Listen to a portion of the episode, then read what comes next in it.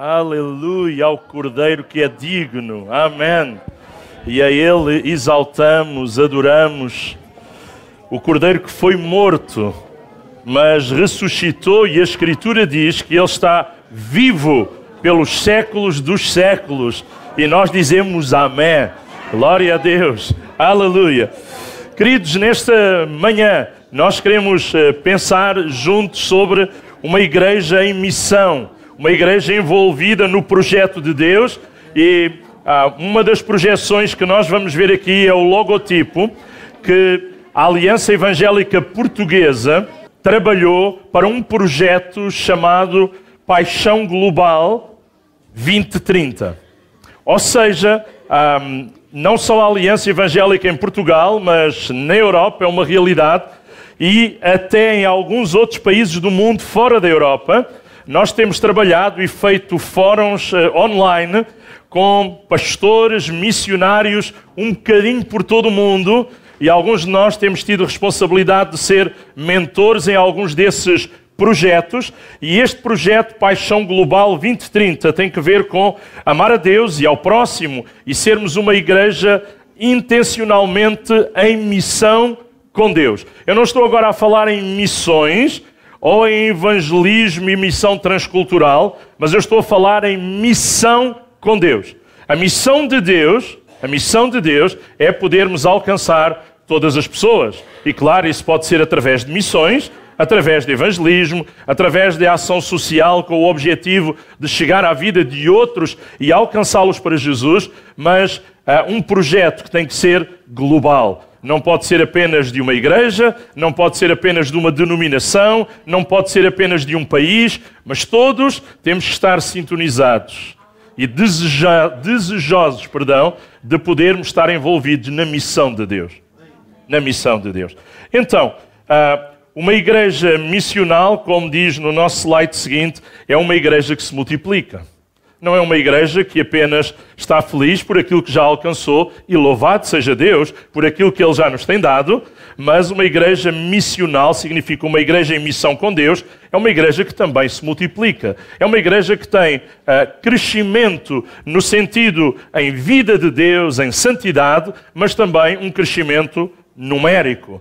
E, e, o crescimento numérico está mais associado naturalmente com a igreja visível, a igreja local, pela qual oramos que o Senhor dê crescimento através de nós. Através de nós. Quer o crescimento ao nível espiritual, há uma parte que é Deus só que pode fazer, mas também há uma parte que somos nós que fazemos. A epístola do apóstolo São Paulo aos Efésios diz que a igreja promove o seu próprio aumento, o seu próprio crescimento para a edificação de si mesma em amor. Em amor, louvado seja Deus. Então há um texto bíblico que eu gostava de ler convosco e que ele vai aparecer aqui no slide seguinte. É um texto de, do livro de Atos, no capítulo. Vai chegar ali. Atos capítulo 11, versículo 9 até ao verso 26, e para todos podermos seguir a mesma, a mesma tradução, você pode abrir a sua Bíblia ou ligar no seu iPad ou telemóvel, mas ela vai aparecer aqui, este texto vai ficar projetado, Atos capítulo 11, verso 19 até ao verso 26. E diz assim, então, verso 19, então os que foram dispersos, e eu quero vos começar por lembrar que esta é uma igreja que, apesar de perseguida e de crentes terem que ter fugido e ser dispersos para vários lugares, os que foram dispersos por causa da tribulação que sobreveio a Estevão, foram espalhados. Primeira parte, foram dispersos, foram espalhados. Esta redundância, perdão, significa que eles não ficaram no mesmo lugar. Aqueles que estavam todos antes reunidos em Jerusalém, agora a perseguição que veio por causa da morte de Estevão, fez com que estes crentes tivessem que cada um procurar um lugar para continuar a manter a sua vida, para se continuar a manter vivo. Mas não apenas eles se preocuparam em se manter vivos fisicamente, mas também eles tinham uma intencionalidade. De onde chegavam, eles falavam de Jesus a outras pessoas falavam de Jesus a outras vidas, proclamavam o Evangelho e as boas novas de salvação que eles tinham encontrado. Então, foram até à Fenícia, foram até Chipre, foram até Antioquia, mas, mas, este texto diz que eles não anunciavam a palavra a, a ninguém. Muito obrigado. Não anunciavam a palavra a ninguém, senão somente aos judeus. Eles foram espalhados por toda a parte e onde chegavam, eles queriam testemunhar. Mas a quem? Aos judeus. É como se agora. Perdão. Isto é o bicafezinho, mas. É como se agora nós apenas nos interessássemos pelas pessoas que culturalmente são parecidas connosco. Os outros que são diferentes, não. Eles estavam apenas, eles estavam desejosos de cumprir a missão de Deus, mas apenas com aqueles com quem eles se identificavam. E este não era o grande propósito inicial. O versículo seguinte, que é o versículo 20, alguns deles, porém, nem todos estavam naquele registro, nem todos apenas ah, faziam conforme o seu coração queria. Alguns faziam conforme o coração de Deus queria. Isto é melhor. Diz que alguns, porém, que eram de Chipre e de Cirene, foram até Antioquia e falavam também aos gregos. Gregos não significa que eram pessoas da Grécia, significa que eram pessoas que tinham adotado a cultura grega, a cultura helenística. Falavam a outros povos, falavam a outras pessoas, falavam não só aos judeus, mas também aos outros. Mas não eram muitos, eram alguns deles. E eu quero vos dizer, era bom que Deus pudesse contar com todos, mas eu tenho a certeza que, mesmo contando apenas com alguns, Deus faz a sua obra, porque Deus vai fazer coisas grandes mesmo através de alguns poucos. E outros que no início não estavam envolvidos, eles irão envolver-se porque começam a ver que é Deus que está a trabalhar.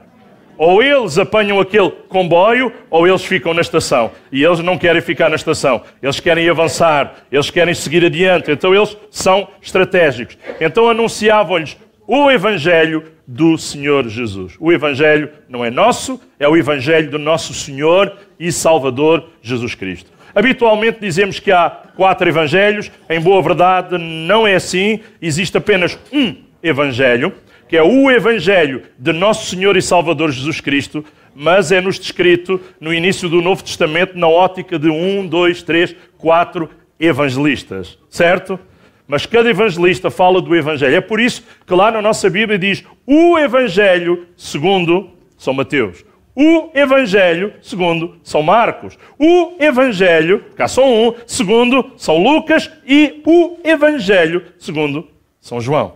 Mas é bom lembrar que o Evangelho é o poder de Deus para a salvação de todo aquele que crê, como disse Paulo, primeiro do judeu e depois do grego. Está a ver aqui esta conexão. Versículo 21 a notícia a respeito deles chegou aos ouvidos da igreja que estava em Jerusalém. Eles estavam em Jerusalém, foram dispersos, alguns só falavam a judeus, outros falavam a todos, e a notícia do que Deus começou a fazer chegou aos ouvidos da igreja em Jerusalém, e depois eles vão enviar Barnabé até esta cidade, na Síria, Antioquia, e a partir de este momento, a igreja de Antioquia vai começar a ter uma preponderância especial e é a igreja que vai sentir mais o peso, a carga, por ser uma igreja missional, uma igreja em missão com Deus, uma igreja que se dispõe não só a ser edificada dentro, mas também a enviar do melhor que tem para que outros ouçam as boas novas e sejam salvos. Apenas lembrar que dois capítulos à frente, deste que estamos a ler, lá em Atos 13, o Espírito Santo diz: Apartai-me a Barnabé e a Saulo para a obra que os tenho chamado. Barnabé e Saulo já tinham sido chamados para uma obra. Já tinham sido chamados para uma obra especial, podemos dizer. Já tinham sido chamados para ir até Antioquia. Primeiro vai Barnabé, como diz este texto, e muito bem. Mas sabemos que pouco tempo depois ele vai dar a mão a alguém que já tinha tido um encontro com Deus, Deus estava a prepará-lo, mas ainda muitos desconfiavam dele, porque ele tinha perseguido a igreja, ele tinha colocado muitos cristãos na prisão, mas Barnabé vai buscar Saulo. E eles ficam por um tempo nesta igreja, esta igreja especial desta cidade, em Antioquia. E, e Deus usa-os de uma forma fantástica, mas em dado momento, o Espírito Santo diz: está bom, eu já os usei num ministério novo e em algo especial, numa igreja gentílica, mas agora eu quero usá-los ainda numa outra etapa distinta. Por isso o Espírito Santo disse apartai-me. E esta palavra, no original, significa devolvei-me. Voltai a entregar nas minhas mãos a Barnabé e a Saulo. Deus tinha-os enviado àquela igreja, mas agora Deus queria enviá-los aos confins da terra. E Deus queria que aquela igreja percebesse que estes homens, Saulo e Barnabé, não eram da igreja, eram de Deus. A igreja já tinha desfrutado do ministério deles, iria continuar a desfrutar, ainda que de outra maneira, mas Deus queria levá-los para uma etapa distinta. Queria levá-los aos confins da terra, onde ainda nunca ninguém tinha ido. Onde ainda nunca ninguém tinha estado disposto a ir. Portanto, era a primeira vez para aquela igreja enviá-los, orar por eles, participar no sustento deles, mas também era a primeira vez para estes homens. Era um caminho que ainda não tinha sido feito. E é tão bom quando nós podemos caminhar num trilho que já alguém fez para nós e seguir essas pisadas. Mas às vezes há caminhos aos quais Deus nos desafia para abrir espaço, para abrir caminho onde ainda não foi aberto. E outros possam passar. E Deus quer usar a nossa vida. O versículo 23, tendo ele chegado, quando Barnabé chegou a Antioquia, ele viu a graça de Deus. E sabe uma coisa? Barnabé é o tipo de crente que eu gosto e acho que os irmãos também. Ele viu a graça de Deus e sabe o que é que ele fez? Aquilo que devemos fazer. Alegrou-se. E também exortava a todos com firmeza de coração que permanecessem no Senhor. Não se desviem, não abandonem, permaneçam, fiquem firmes, vale a pena, Deus vai usar-nos para coisas que ainda ninguém foi usado. E, e ele acreditava nisso. Barnabé, um homem que é um homem da consolação, um homem de investir nos outros, como nós sabemos que ele fez e vai fazer mais à frente, um homem com sensibilidade pela obra de Deus. Ele vê alguma coisa diferente. Ele agora está fora do território de Israel. Ele agora está a ver Deus agir mesmo em outros lugares gentílicos, como é a Síria, a cidade de Antioquia. Ele alegra-se com isso. E ele vai animar, vai exortar, vai dizer a todos: fiquem firmes, não desistam. Viram lutas, viram perseguições, viram coisas que Barnabé podia dizer que nem eu sei que coisas serão, mas vamos ficar firmes, mas vamos continuar arraigados no Senhor. Verso 24. Porque era um homem bom. É importante sermos homens e mulheres bons. Bons homens, boas mulheres boas pessoas. Mas imagine uma pessoa boa, cheia do Espírito Santo. Uau! Que diferença! Não é igual, não é a mesma coisa. É mais do que uma boa pessoa no sentido natural, é uma boa pessoa no sentido natural, cheia do sobrenatural, que é o Espírito Santo de Deus. Então, esta fusão, esta união destas duas características, esta simbiose entre boa pessoa, mas uma pessoa cheia do Espírito Santo de Deus, faz com que este homem vá ser um pilar para a obra de Deus. Boa pessoa, cheia do Espírito Santo, e quem é cheio do Espírito Santo também é uma pessoa de fé é uma pessoa que acredita, porque o Espírito Santo em nós, na unção que ele gera e faz borbulhar no nosso coração, ajuda-nos em fé a ver coisas que às vezes ninguém está a ver, mas a acreditar que o meu Deus é o Deus poderoso para fazer muito mais abundantemente do que eu posso pensar, do que eu posso imaginar ou até sonhar. E às vezes temos sonhos bons, mas Deus quer fazer mais. E muita gente se uniu ao Senhor o resultado de uma igreja missional, o resultado de, de termos pessoas uh, que são boas, que são cheias do Espírito Santo, porque há pessoas que são más. Na igreja não há muitos. Não há, graças a Deus. Não há muitos. Tenho um amigo que hoje ele está de novo na igreja mas teve uma fase difícil. Ele precisou, numa fase da vida da igreja, assumir ali uma liderança temporária ajudar aquela congregação temporariamente e ele ficou tão chocado que ele descobriu que havia ali pessoas que eram más. Pessoas que não estavam dispostas a perdoar os outros. Pessoas que por coisinhas o que precisavam ou que achavam que se devia fazer era abandonar. Ele ficou desiludido. Ele disse: É isto que é ser crente. Desil, mas desiludido mesmo. Desanimado. E ele um dia partilhou comigo e disse: Paulo, eu jamais irei deixar de ser crente porque o Senhor não é culpado de nada disto, mas eu estou desiludido com pessoas. Há pessoas que têm sido ânimo, disse-me ele, e graças a Deus porque ele fez o equilíbrio. Há pessoas que têm sido de ânimo, de ajuda, mas há outras que não. E depois disso, houve uma altura que ele, a coisa piorou, porque ele viu outras pessoas más. Queriam mesmo fazer mal a outros. Em vez de serem irmãos, eram maus. Estranho. Mas Deus fala de sermos pessoas boas. É o contrário. Uma pessoa má não é uma pessoa cheia do Espírito Santo.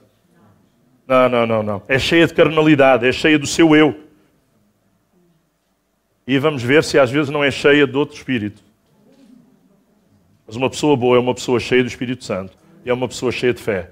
Uma pessoa má não tem fé. Não tem, não. É má porque não tem fé e não tem fé e torna-se má. Isto está tudo ligado, interligado, uma coisa à outra. Mas aqui temos muita gente a unir-se ao Senhor. Porquê? Por causa do testemunho. E eu oro para que Deus nos ajude a que o nosso testemunho possa atrair pessoas para o Senhor. Não para nós, não necessariamente para a nossa igreja ou o que for, mas ao Senhor em primeiro lugar. E naturalmente precisamos estar juntos e congregar e sermos família. Versículo 25. E partiu Barnabé para Tarso à procura de Saulo, o que estávamos a dizer há pouco. Ele é enviado para Antioquia, mas ele percebe: uma pessoa não pode fazer tudo sozinho. Precisamos de outros. Barnabé era um homem bom, era um homem cheio do Espírito Santo e era um homem de fé. Era um super pastor. Quase. Mas Deus não acredita em supers.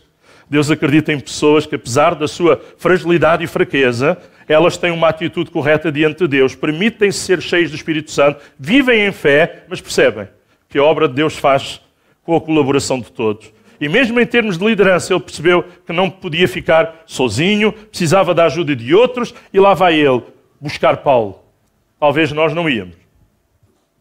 Epá, não sei. Tenho ouvido coisas. No passado o homem foi bravo. Então ele agora vem ajudar a igreja, mas antes perseguia a igreja. É verdade, só que ali no meio houve uma coisa chamada conversão. Mudança de vida transformação genuína. As transformações fictícias, pois, trazem descrédito, mas a transformação genuína. Barnabé, ele aprendeu a ver em pessoas.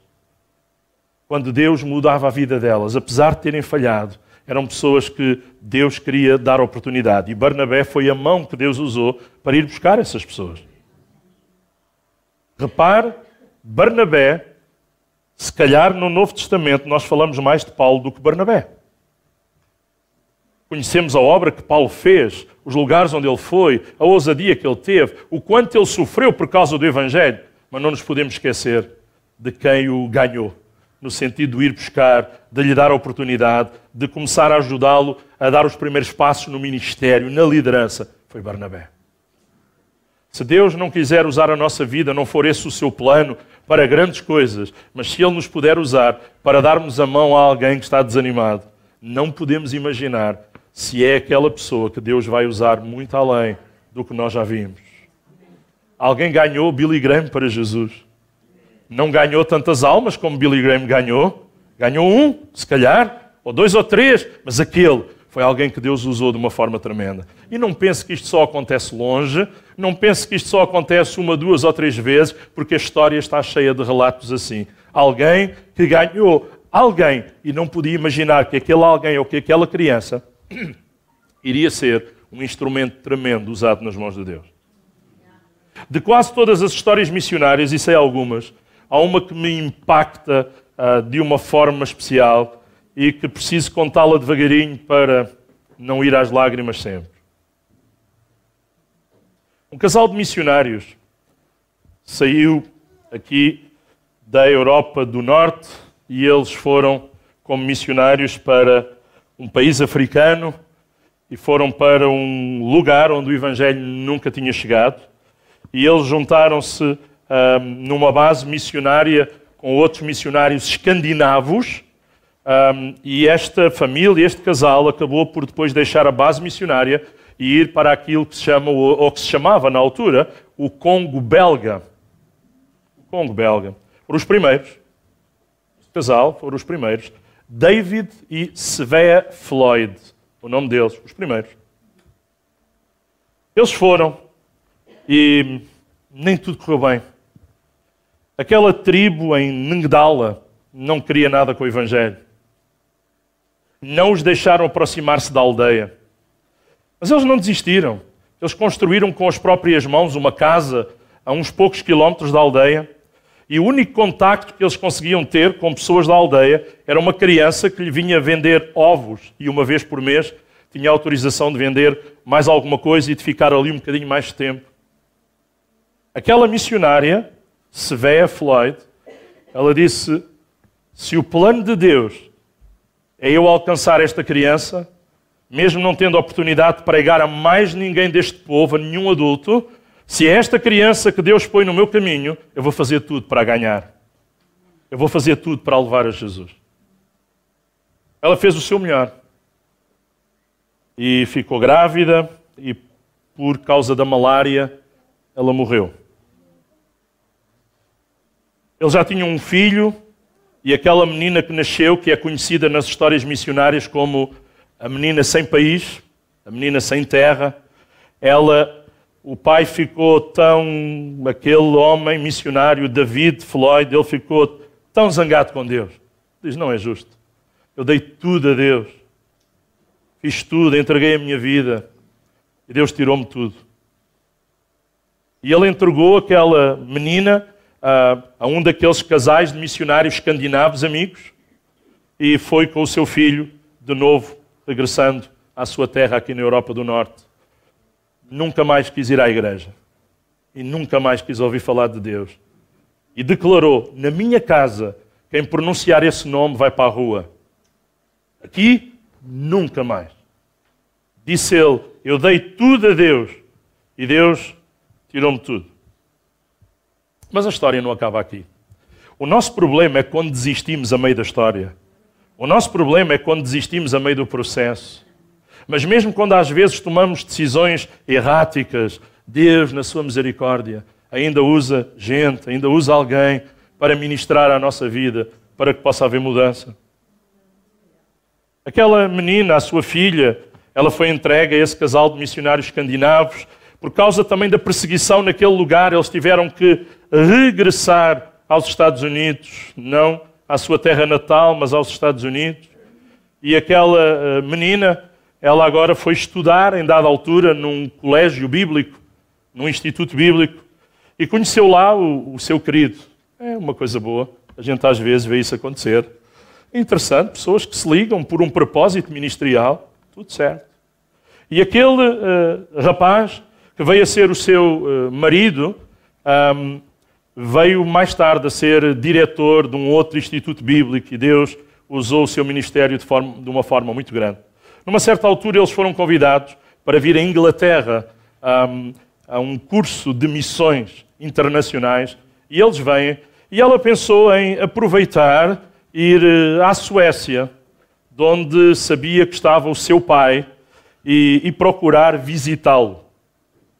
Nem tudo correu bem. Ele sempre disse que tudo o que ele fez para Deus, nada deu certo e nada aconteceu. Mas quando eles chegam àquele seminário, eles encontram ali um jovem líder, que era o líder das Assembleias de Deus da República Democrática do Congo. Mais ou menos democrática. República do Congo. E eles descobrem que aquele rapaz disse, é a parte que eu tenho que dizer devagarinho, aquele rapaz disse que tinha sido ganho por uma missionária a quem ele vendia ovos. Mais tarde ele pediu autorização ao chefe da aldeia para começar a ensinar a outras pessoas o que ele tinha aprendido, e surge a primeira igreja ali. O trabalho foi crescendo e aquele homem era o líder de milhares de crentes das Assembleias de Deus naquele país. E falava de uma mulher que lhe tinha levado o Evangelho e que tinha sido sepultada e de uma cruz branca onde estava a sua sepultura e que era a pessoa mais querida e mais famosa do seu país. Uma criança. Uma criança. Quando esta sua filha tem a oportunidade de procurar visitar o seu pai, uh, foi-lhe dito pelos seus irmãos que falar em Deus nem pensar. Ele era um homem revoltado com Deus, longe de Deus, longe da igreja. Aquilo não aconteceu na primeira visita, mas ela ficou ali um tempo e insistiu. E em dada altura ela disse: Pai, depois de eu contar o que eu quero contar, o pai pode decidir fazer o que quiser, escolher o que quiser escolher fazer, mas eu tenho que lhe contar esta história. E ele contou a história de que afinal eles pensaram que o seu ministério tinha sido infrutífero Afinal, o seu trabalho não tinha sido vão no Senhor. E a partir de uma pessoa, Deus tinha salvo milhares de pessoas. Aquele homem que se tinha afastado de Deus, se tinha aproximado do álcool, se tinha ficado longe de tudo aquilo que deveria ser, ele voltou para Deus. Ele arrependeu-se. Ele voltou para a igreja. Ele foi restaurado na comunhão da igreja e uma semana depois foi para o céu. Grande a misericórdia de Deus, mas grande oportunidade de ele perceber e de se encher de alegria, porque perceber na sua desilusão achava que não tinha valido a pena. Deixar tudo, deixar a sua terra, ir com a sua família, a sua esposa morreu, ter que entregar a filha porque não tinha condições de tomar conta dela, parecia que não havia nada pior que lhe pudesse acontecer. Mas ele, quando somou todas estas coisas, ele percebeu que valeu a pena. Tinha valido a pena. Quando a Bíblia diz lá em 1 Coríntios que o nosso trabalho não é vão no Senhor, que o nosso esforço, que a nossa oração, que o nosso investimento, nós temos de ter consciência concreta disto. Podemos não ver logo os resultados e muitas vezes não vemos, mas devemos continuar a orar. Por isso a Bíblia usa muito esta palavra, perseverança. Perseverança foi buscar Saulo. E o verso 26, com o qual terminamos a leitura, tendo-o encontrado. Porque há pessoas que também não se deixam encontrar, ou não querem ser encontradas. Saulo podia ter dito, então, mas eu já tive um encontro com Jesus a caminho de Damasco, há tantos anos atrás, e ninguém me deu a mão, ninguém me veio buscar. Mais uma vez, processo, tempo. Deus estava a trabalhar com ele, Deus estava a prepará-lo. Mas quando somos fiéis, há alguém que Deus usa para nos levar onde Deus nos quer levar, onde Deus nos quer ter. E sabe, levou-o para Antioquia e durante um ano uh, reuniam-se naquela igreja e ensinavam. E aquela igreja, irmãos, chegou aqui. Vocês não gostavam? IPT, a igreja da numerosa multidão. Aleluia!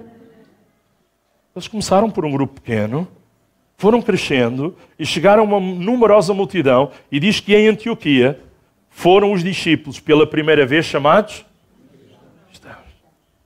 Foi ali, naquela igreja, que o pessoal à volta começou a ver, epá, tal qual era Cristo, são estes. E por isso chamaram-lhe pequenos cristos, ou cristãos. Estes são cristozinhos. Aquilo que Cristo era, epá, parece que estes são aquilo que o outro dizia. Deus nos ajude. Nós hoje temos o um nome, já não é a primeira vez que nos chamam cristãos mas que seja como foi a razão que levou à primeira vez aquelas pessoas terem sido chamadas cristãos.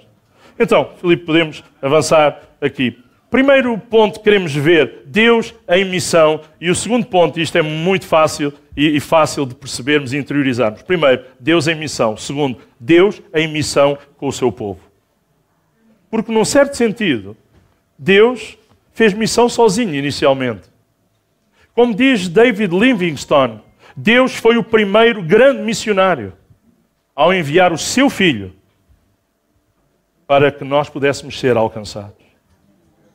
A Bíblia é sobre o que Deus planeou e o que Deus propôs desde o início do mundo Uh, e até hoje está a ser desenvolvido e cumprido esse plano que Deus designou lá desde o início. Nós temos um vislumbre deste plano quando nós lemos lá no livro de Gênesis, capítulo 1 e capítulo 2, e temos um vislumbre do cumprimento do plano que irá acontecer quando nós lemos Apocalipse, capítulo 21 e 22. O plano em Gênesis 1 e 2, o cumprimento final do plano em Gênesis, aliás, em Apocalipse, capítulo 21 e 22. Assim, assim, de Gênesis 3 até Apocalipse 20, nós vemos Deus em missão. A Bíblia mostra-nos Deus em missão, trazendo a visão final de uma plena realização do que irá acontecer e da eternidade para aqueles que quiserem envolver-se em missão com Deus e forem alcançados com Deus. Segundo aspecto, e é aqui que nos vamos deter, é Deus em missão com o seu povo, através do seu povo. Deus quer nos usar a nós hoje. Ele pode fazer tudo sozinho? Podia. Mas Ele que é Deus escolheu que o processo para alcançar outros iguais a nós fosse através de outros iguais a eles, mas que foram transformados e já não são iguais ao que eram no passado. Em Gênesis 12, Gênesis 12, talvez os irmãos podem lembrar, que Deus escolheu um homem. Deus escolheu uma família. Deus escolheu um povo. E através deles, todas as nações experimentariam as bênçãos de Deus. Isto foi consistente com o motivo pelo qual Deus fez o homem à sua imagem e semelhança para trabalhar em conjunto consigo mesmo. Número um deste processo. Vai aparecer ali número um, vai? Exatamente. A aliança abraâmica e o seu significado. Deus escolheu um homem, escolheu Abraão. Escolheu uma família, a família de Abraão, e disse-lhe o que é que eles deviam fazer. E Deus escolheu um povo, o povo de Israel. E é interessante que na aliança abraâmica, e eu vou apenas citar, se os irmãos têm a Bíblia e quiserem ler ou tomar nota, não estarão ali os versículos projetados, apenas os tópicos, mas dizer que em Gênesis 12, 2 e 3, porque estava a falar de Gênesis 12, Deus disse assim: De ti farei uma grande nação. A partir de um homem e da sua família, uma nação, grande nação. E te abençoarei e te engrandecerei o nome mas Deus diz-lhe assim: "Se tu uma bênção. Se tu queres que Deus te engrandeça, se tu queres que Deus te abençoe, tu tens que ser uma bênção. Uma bênção para os outros. Não apenas queremos, podemos querer a bênção para nós e ter a bênção de Deus em nós, se não estivermos dispostos a ser uma bênção para a vida de outras pessoas. Se tu uma bênção. Abençoarei os que te abençoarem e amaldiçoei, amaldiçoarei os que te amaldiçoarem. Em ti, em ti serão benditas todas as famílias da terra, até as portuguesas. As famílias portuguesas são benditas também nesta descendência de Abraão. Há algumas eh, considerações. Esta aliança tem duas partes. A aliança abraâmica tem duas partes. Primeiro, te abençoarei. Deus promete-lhe isso. Parte 2: Todos os povos da terra serão abençoados através de ti. Pensam que Deus nos dá é para que possa chegar a outros povos, a outras pessoas, a outras famílias. E que através de nós a bênção de Deus possa acontecer. Estas duas partes principais da aliança são encontradas 395 vezes ao longo da Bíblia. Estas duas partes da aliança te abençoarei, uma bênção para todas as nações. Isto é extraordinário.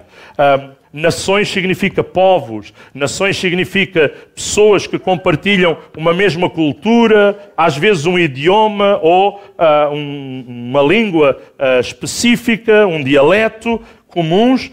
Mas a palavra no original no Novo Testamento para povos é a palavra etnos, de onde vem a nossa palavra portuguesa etnia. Quando Deus diz que quer alcançar todos os povos, Ele não só está a dizer todos os países, mas todas as etnias que existem dentro dos países. Se nós falarmos de um país que muitos de nós conhecemos, que é a Guiné-Bissau, nós temos que falar depois das várias etnias que estão dentro da Guiné-Bissau. Dos Pepel, dos Balanta, dos Manjaca, por aí fora. Deus quer alcançar todos eles. Até a tribo mais guerreira e que gostava de lutar, segundo a história, que são os Balanta. E que os outros até tinham medo. Faz lembrar os Zulu na África do Sul. Deus quer alcançar Zulus, Balantas, Alentejanos, Ribatejanos, Alfacinhos, não importa. Ele quer alcançar todas, todas as províncias, todas as etnias, todos os grupos. É o desejo de Deus.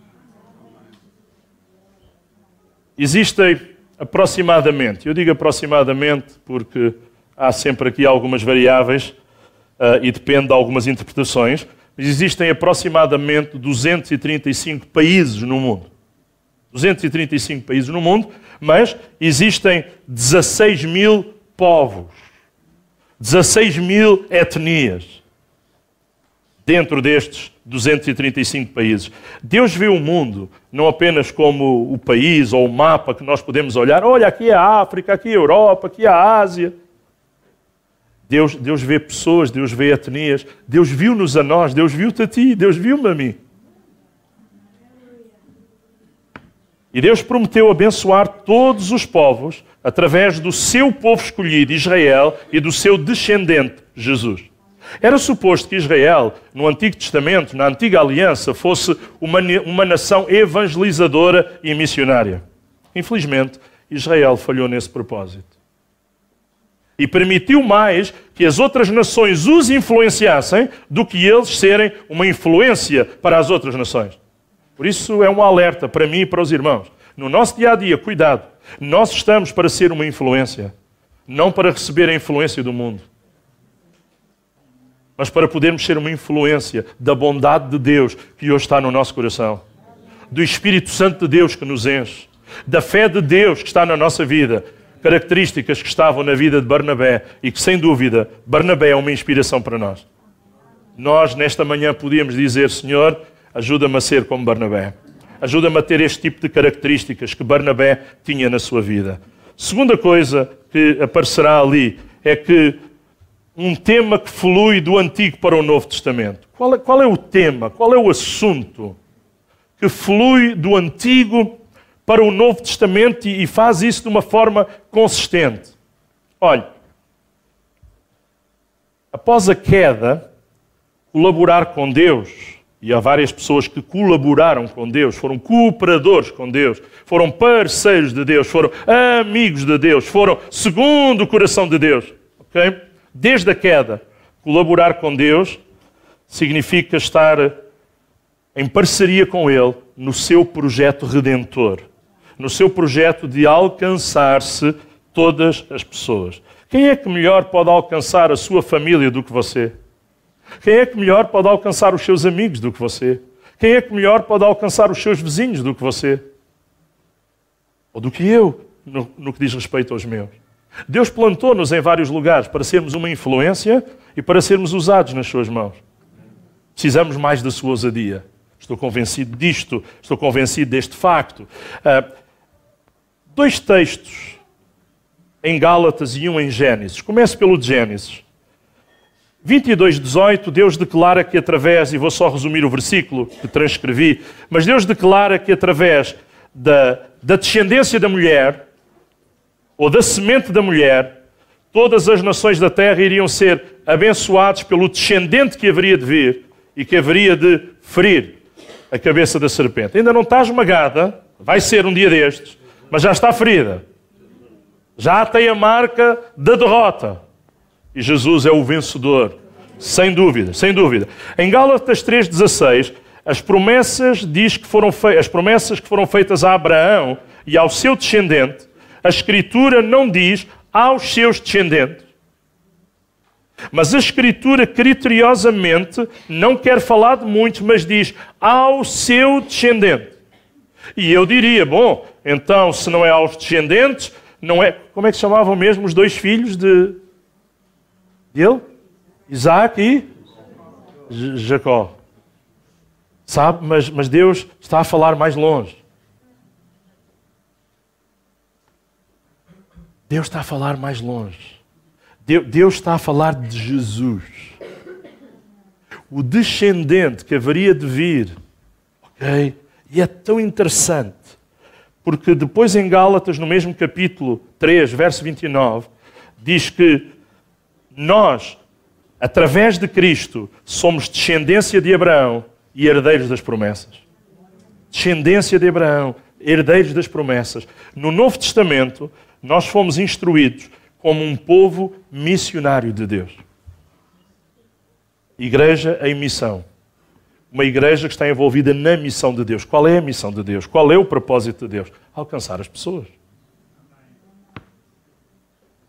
E Deus quer trazer as suas bênçãos para todas as pessoas no mundo, através de uma igreja que se levanta no poder, na unção, na ousadia que Deus dá.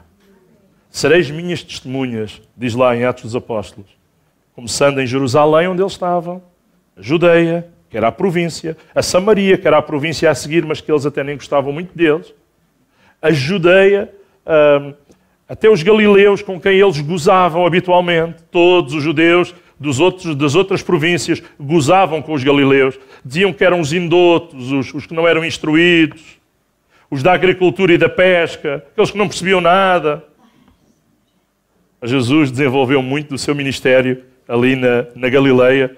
Os três primeiros evangelhos, dizendo assim, segundo Mateus, segundo Marcos, segundo Lucas, eles traçam o desenvolvimento do ministério de Jesus na Galileia e é o Evangelho de João que dá ênfase ao ministério de Jesus na Judeia. Mas é interessante, um povo que Deus quer usar até aos confins da terra.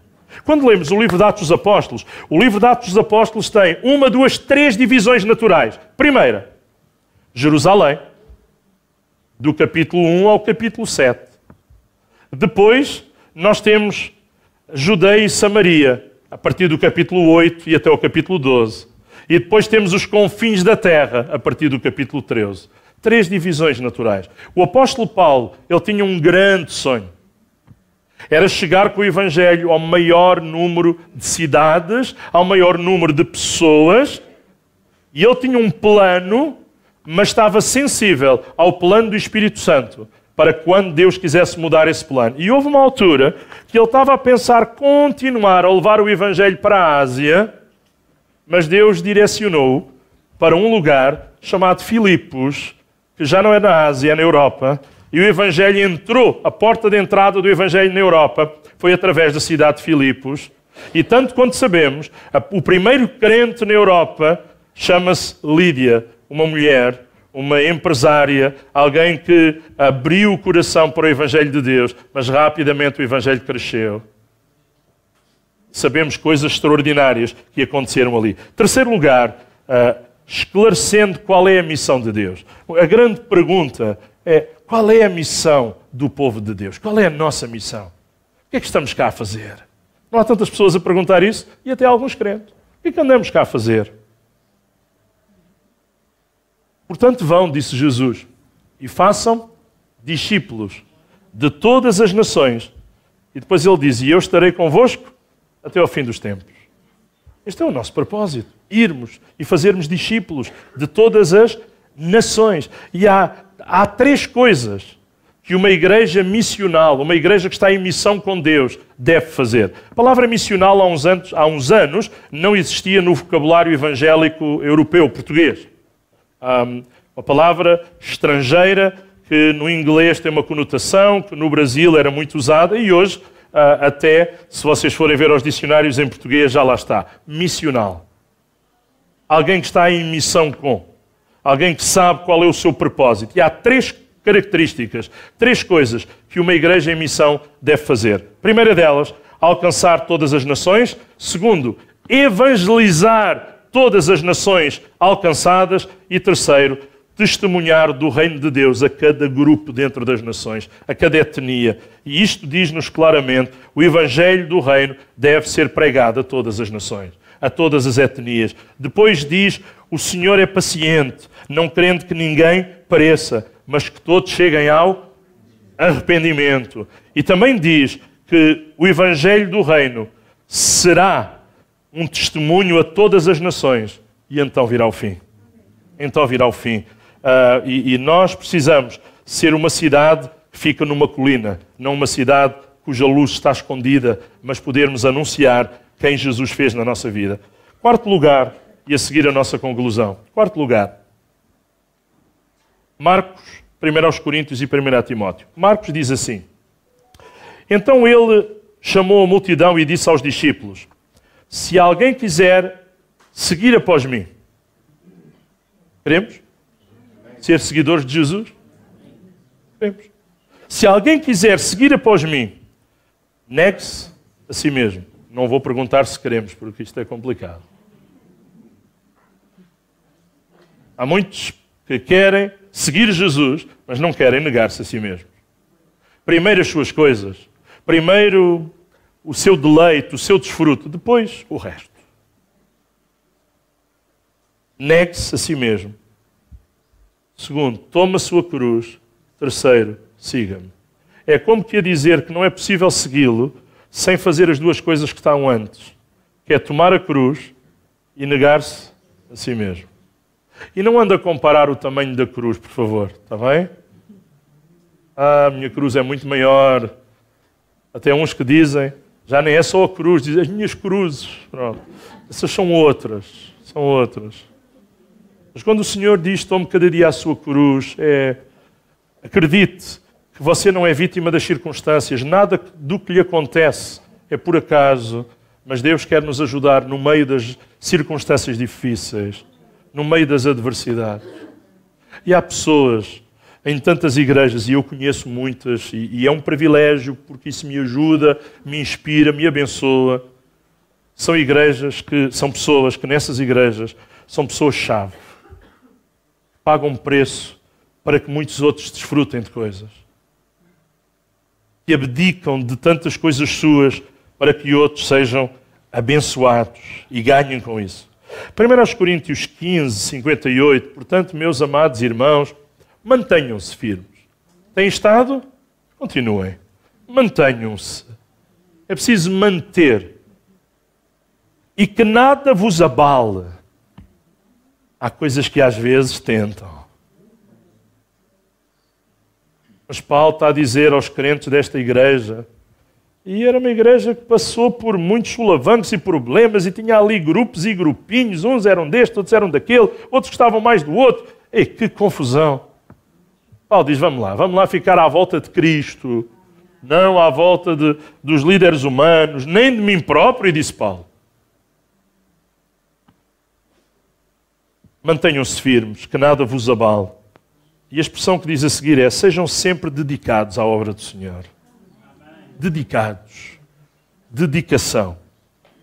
Pois vocês sabem que no Senhor o vosso trabalho nunca será inútil. Ah, fiz isto para o Senhor, se calhar isto não vai dar nada. Nunca será inútil. Deus é especialista em fazer crescer coisas que parece que morreram. Deus é especialista em soprar o morrão que fumega, que já não tem chama, que parece que já não dá a passar as sardinhas mas o sopro de Deus faz com que haja brasas outra vez. E, e seja útil para o que é necessário. E finalmente, 1 Timóteo 4,8 diz que o exercício físico é interessante, mas comparado com a vida de piedade, para pouco aproveita. Porque a vida de piedade aproveita para muito mais do que o exercício físico. E o exercício físico é uma coisa que todos os dias, se você for ao médico, todos os dias vai. Quer dizer, não vai porque hoje não há muitas consultas nem muitos médicos. Essa é outra pregação. Mas, mas se fosse, você ia ouvir dizer a importância de fazer exercício físico. É importante, é útil, é necessário. Hoje somos muito mais sedentários do que uh, as nossas famílias eram há uns anos atrás, os nossos pais, os nossos avós que moviam-se muito mais, então hoje temos que fazer exercício físico, temos que nos esforçar a isso. Mas Paulo está a dizer: olha, o exercício físico, quando se compara com uma vida de piedade, perde sempre. A vida de piedade ganha sempre. Porquê? Porque o exercício físico só vale para este corpo e para esta vida. Mas a piedade tem resultados que vão desta vida para a vida eterna. Por isso vale a pena todo o investimento de uma vida piedosa, de uma vida boa, de uma vida cheia do Espírito Santo, de uma vida de fé. Irmãos, e a grande conclusão é que nós temos que permanecer uh, focados no propósito da nossa salvação. Não nos podemos distrair. Não estamos aqui a passar férias. Não somos turistas espirituais. Somos crentes que Deus quer usar para testemunho. Testemunho sempre que você puder, na capacidade que você tem, mas surpreenda-se com a sabedoria que Deus irá usá-lo, porque isso vai acontecer certamente, e, e nós somos testemunhas. O Espírito Santo capacita-nos, dizíamos isto alguns dias atrás, para sermos testemunhas. O Espírito Santo capacita-nos para estarmos em missão com Deus, para estarmos envolvidos na missão de Deus. E, e sabe, Deus disse: Nos últimos dias, diz Deus, derramarei do meu Espírito sobre toda a carne. Há uma tradução que diz sobre todos os povos. É isso significa toda a carne. Sobre todos os povos. Os filhos e as filhas profetizarão, os jovens terão visões, os mais velhos terão sonhos, e sobre os meus servos e as minhas servas derramarei do meu espírito naqueles dias, e eles profetizarão. Nos últimos dias, gente que Deus vai levantar, está a levantar com uma mensagem profética. Olha, não há nenhuma seletividade, é toda a carne é todos os povos, é todas as etnias, até aqueles povos talvez que você não simpatiza tanto. Se, se pudéssemos escolher 10 sítios para viajar, nós íamos escolher os sítios onde achamos que é mais bonito, que as pessoas são mais amistosas, que talvez é mais barato passar férias, que já vimos alguma fotografia ou alguém nos falou coisas boas desse lugar. Mas não íamos escolher para essa lista lugares que ouvimos coisas más, lugares onde coisas não tão boas, não tão boas aconteceram. Há países onde eu já fui e gostaria de voltar. Não sei se vou voltar, mas há países onde eu já fui e espero não voltar, mas não sei se terei que voltar.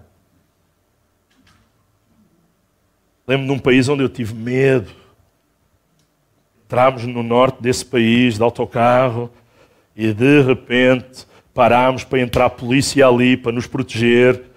Continuámos o autocarro sempre a fazer, a buzinar enquanto ainda era de dia, a fazer sinais de luz enquanto era de noite e sempre zzz, para ninguém poder pará-lo até chegarmos ao nosso destino. Eu disse à minha mulher, ela ia nessa viagem, eu disse, querida, eu vou fechar os olhos um bocadinho que estou com sono. Estou com sono. Estava mais nervoso do que com sono. Eu disse, é melhor fechar os olhos e abri-los quando chegar lá. Não foi agradável. Não gostei da comida que comemos ali. Não, não, não achei as pessoas simpáticas. Achei que era sujo o país. Achei que havia uma certa hostilidade. Mas eu sei que Deus ama aquelas pessoas e gostava de as salvar e mudar. Já agora mudar também, não é? Serem um bocadinho mais limpinhos e menos hostis. Quando alguém se torna crente, há essa transformação na sua vida. Irmãos, o Senhor diz: receberão poder quando o Espírito Santo vem sobre. E o Espírito Santo, Deus quer continuá-lo a derramar sobre as nossas vidas.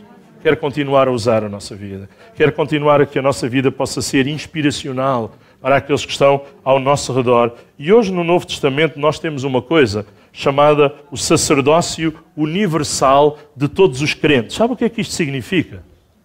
Com a reforma protestante, porque antes da reforma protestante havia o clero e havia os outros. Mas eh, com a reforma protestante, nomeadamente com Martinho Lutero, foi trazido outra vez a ênfase, não no ministério do clero apenas, mas o ministério de todos os crentes. Significa lembrar aquilo que a Escritura dizia, de que todos os crentes foram chamados para poderem participar, para poderem ser testemunhas, para poderem ser bênção, para podermos ser aquilo que realmente nós dizemos que somos igreja. Claro que eu posso e devo ser grato a todos aqueles que em qualquer lugar, em igreja, em algum lugar onde esteja e tenha a responsabilidade de liderar temporário ou definitivamente pessoas que estão ali, que são uma bênção, chegam cedo, que estão para orar, que oram para a obra de Deus, que estão a pagar preço, às vezes fazer coisas que, que ninguém se disponibilizou para fazer, ou coisas que conscientemente aceitaram, mas que sabem que são coisas difíceis. Graças a Deus por essas pessoas na obra de Deus. Mas graças a Deus por todos, até pelos difíceis. Digam lá amém agora. Ai, ai. Mas o Senhor,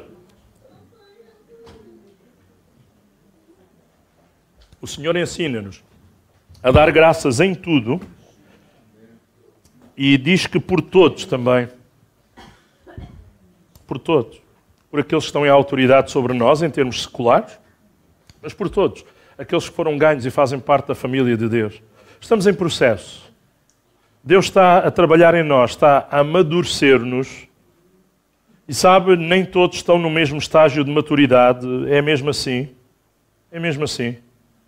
E prover a Deus que nós permitamos que, cada vez que a palavra é semeada na nossa vida e que o Espírito Santo traz o arado de Deus, preparando essa terra para que a palavra chegue e possa produzir fruto, germinar, produzir fruto, prover a Deus que ela produza o fruto, ou a quantidade de fruto que Deus gostaria de ver em mim, atendendo ao tempo que eu já o conheço. Dois textos clássicos, um é em 1 Coríntios, outro é em Hebreus 5, falam de que da desilusão de quem escreve 1 Coríntios, que foi Paulo, e quem escreve Hebreus, que não sabemos quem foi o autor humano, ah, a desilusão. Porque, nomeadamente em Hebreus 5, o autor desta epístola está a dizer quando, quando já se esperava que vocês fossem mestres e ensinassem a outros, vocês ainda precisam que novamente se vos ensine os rudimentos da fé. Ah, eu não gostava, eu não gostava de ser parte de uma igreja quem era escrita esta carta. Ou como dizem primeiro aos Coríntios, não vos pude escrever como espirituais, mas como carnais. Epa, dizer que não sou espiritual já não é bom, dizer carnal é pior. E, e Paulo diz lá em 1 Coríntios, outra vez, leite, quando já era suposto, nem papas, mas comida sólida. E Hebreus usa a mesma analogia da comida sólida. Se eu fosse parte da igreja de Corinto, eu ficava chateado de ouvir aquelas coisas. Ou então tinha que encaixar. Mas não gostávamos, não, não ficaríamos felizes. Mas significa que aquelas pessoas, obviamente, que ali temos uma, uma figura de estilo da parte pelo todo e do todo pela parte. Quem estudou português ainda se lembra disto. Mas a maioria daquelas pessoas precisava ser ajudada a não continuar no biberon. Crentes que já aceitaram Jesus há tantos anos e ainda andavam com o biberon espiritual. Não. E Paulo fala ali de três estágios: do estágio de, de ser bebê, do estágio da juventude e do estágio de ser uh, adulto, no sentido até da paternidade. E depois Pedro também usa e João usam esta mesma analogia. Sabe? Quando somos crianças, somos crianças. Paulo dizia coisas que eu fazia hoje, hoje já não faço. Já sou adulto, já sou homem feito. Não sei se você se lembra de coisas que fazia em criança e que ainda queria continuar a fazê-las, mas o seu pai ou a sua mãe disse: Então, tu já estás crescido, já és homem, já és uma mulher, deixa-te disso, já não és um bebê. e graças a Deus, porque crescemos. Às vezes foi mais difícil, às vezes o contexto foi mais complexo, mas crescemos. E chegamos ao dia de hoje. E nenhum de nós pode dizer, no sentido espiritual, já cresci tudo o que tinha a crescer mas estamos a, na imitação e, e na aproximação da estatura completa de Cristo. É este o desafio que Paulo diz desta feita na carta aos Efésios, que já tínhamos citado também. Crescer à estatura de Cristo, crescer a imitar Cristo. Ele é aquele que queremos imitar. Vamos orar por nós nesta manhã. Vamos orar para que, na misericórdia de Deus, não façamos parte do grupo a quem Paulo e a quem Hebreus, o autor de Hebreus, escreve apontando que eram bebés ainda na fé. Já deviam ser mestres, mas ainda eram crianças. Vamos orar que Deus nos ajude a continuar a crescer nele. E um dia, ao chegar à presença de Deus, eu não tenha que ouvir, Paulo, devias ter crescido e não quiseste crescer. Mas que o Senhor possa dizer: bem está. Possamos ser fiéis. Há coisas às quais Deus quer chamar-nos e usar-nos. Vocês querem mudar um bocadinho de posição por uns momentos, ficarmos de pé, enquanto também o nosso grupo de louvor chega e sobe. E queremos orar por nós nesta manhã.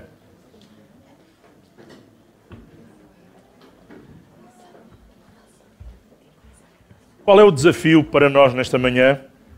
É simples. Estarmos em missão com Deus. Sermos uma igreja missional. Eu não estou agora a falar de uma igreja missionária. Também. Mas uma igreja missional, no sentido de saber qual é o propósito de Deus, saber o que é que Deus deseja para nós, saber que Deus nos quer usar, saber que ah, é bom o que temos recebido. Deus tem usado outras pessoas para a nossa bênção, mas, nós também quer, mas Deus também quer usar a nossa vida para a bênção de outras pessoas. Há pequenos gestos, sim. Ao sairmos, a maneira como apertamos a mão, como damos o abraço, como damos um beijinho, como nos saudamos. Olha, muitas vezes ajuda. Um telefonema quando sabemos que alguém está em necessidade, sim, ajuda. Há tantos pequenos gestos que, na sua soma, servem de ajuda e nos motivam a podermos estar unidos, estar juntos e não perder o foco, não perder o propósito. Queridos, é muito bom ter amigos. É. A Bíblia diz que o homem que tem muitos amigos pode alegrar-se, pode congratular-se.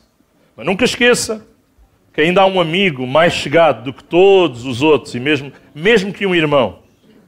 Também é suposto os irmãos serem amigos.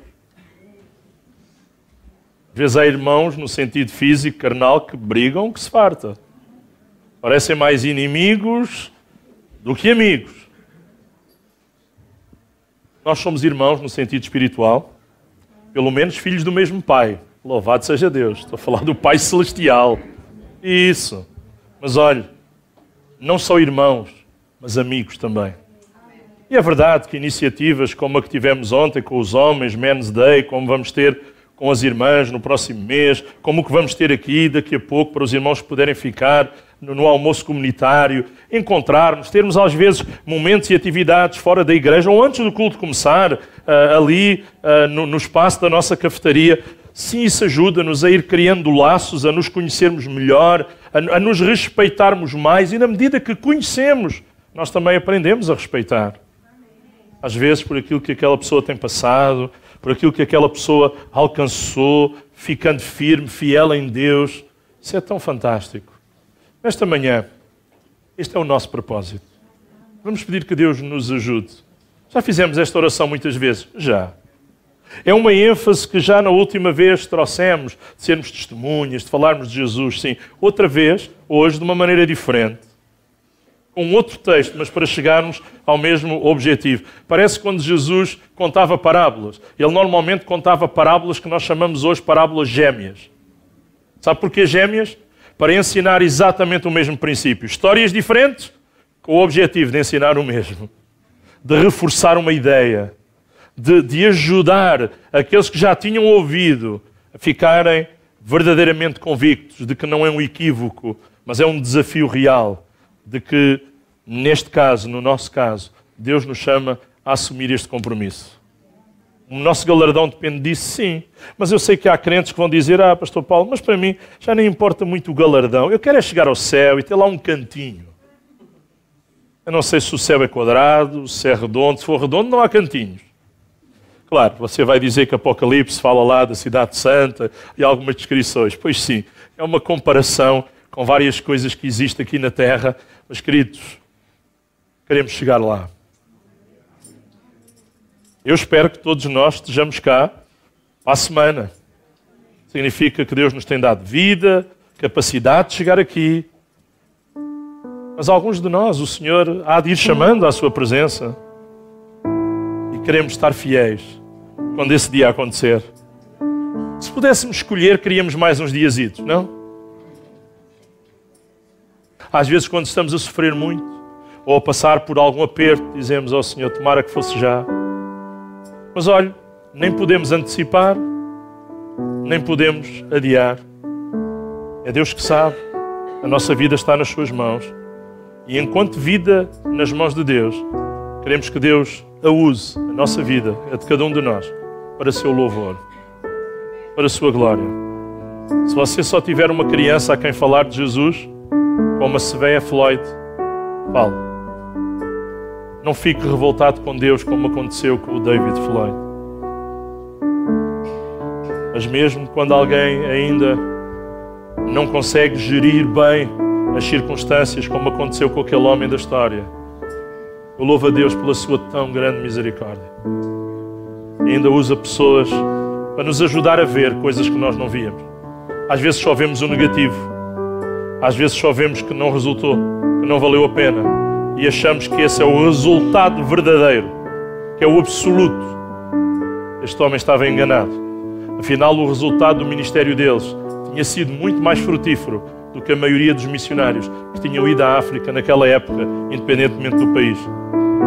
Ficaram conhecidos como os missionários que mais resultados tiveram, mais pessoas ganhas, através do seu ministério reproduzido na vida de várias pessoas. Por isso, minha oração, e vou fazê-la agora, por mim e por nós, é que Deus nos ajude a reproduzir na vida de outros, fazer chegar à vida de outros a graça e a bênção de Deus que já chegou à minha. Sabe um segredo? Você sabe. E eu também sei. Sabemos na experiência. Na medida que repartimos, recebemos. Na medida que damos, recebemos. Na medida que nos dispomos a ser instrumentos, Deus cuida das nossas necessidades também. Meu Deus, segundo as riquezas que Ele tem, Ele suprirá em glória cada uma das nossas necessidades em Cristo Jesus. Não na nossa reivindicação, não no nosso achismo, não por causa do nosso número na senha, que somos o primeiro, o segundo ou o terceiro, antes ou depois daquele ou do outro. Não, não funciona nessa ordem. Mas na medida que abrimos o nosso coração e na medida que nos dispomos a que o nosso coração seja abençoador de outros corações, com os nossos olhos fechados. Na Bíblia não diz em lado nenhum que para você orar tem que ter os olhos fechados, mas é uma maneira de nos focarmos com o propósito. É por isso que dizemos isto, por isso que animamos e dizemos vamos fechar os nossos olhos. Nesta manhã, Senhor, eu quero agradecer-te por todas as pessoas que foram até hoje bênção para a minha vida. Todas as pessoas que tu usaste. Todas as pessoas que, pelo cumprimento, pela saudação, por tantas coisas que fizeram, me ajudaram a ser e a ter em ti aquilo que hoje sou e tenho. Mas, Senhor, nesta manhã eu quero pedir por mim e pelos meus irmãos, para que tu nos ajudes poder ser pessoas assim para a vida de outros que estão aqui e alguns que ainda não estão e ainda não foram ganhos, mas tenhamos a alegria de tu usares a nossa vida para esse propósito. Queremos estar envolvidos em missão com Deus. Queremos estar comprometidos neste projeto. Queremos a tua ajuda. Senhor, queremos ser mãos que abençoam a vida do nosso próximo. Queremos ser mãos que apoiam e motivam os nossos irmãos, os nossos amigos a não desistir e a acreditar que o nosso trabalho não é vão no Senhor. Por isso, Senhor, queremos continuar a trabalhar para Ti. Queremos continuar a servir-te a Ti, servindo os nossos irmãos. Porque sabemos que cada vez que estamos a servir a um destes pequeninos irmãos, como a Tua palavra fala, nós estamos a fazê-lo a Ti. Esta semana, Senhor, possa ser não apenas mais uma, mas possa ser uma semana onde vamos claramente, tangivelmente, ver a tua mão operar em nós, mas também através de nós, para a vida de outras vidas, para, para a vida de outras pessoas, para que o teu Evangelho chegue aos seus corações, para que a tua paz, o teu ânimo, Senhor, aquilo que lemos sobre Barnabé impacta-nos, desafia-nos. Eu quero ser um homem bom, cheio do Espírito Santo e cheio de fé. E cada uma das minhas irmãs e irmãos que estão aqui tenhamos este mesmo desejo de viver a bondade de Deus, de viver cheio do Espírito Santo e de sermos homens de fé. Perdoa-nos quando, em vez de fé, temos agido em desânimo, quando, em vez de em expectativa e em uh, confiança em Deus, apenas olhamos para as circunstâncias momentâneas. Senhor, queremos colocar os nossos olhos nas tuas promessas. Queremos colocar os nossos olhos na lembrança de que tu és fiel e tu és aquele que farás. Oramos, Senhor, para que, tal como usaste Barnabé e Saulo naquela igreja em Antioquia, uses cada um de nós na tua igreja, neste lugar, na IPT. Usa a nossa vida, Senhor, para crescimento, para avanço, para multiplicação, para que o teu nome receba glória e nós tenhamos a alegria de ser instrumentos para a glória de Deus. Aleluia. Senhor, és tu, Senhor, é por ti e é só a ti nós queremos servir. Recebe toda a glória, toda a honra, recebe o nosso louvor nesta manhã. Amém. Aleluia.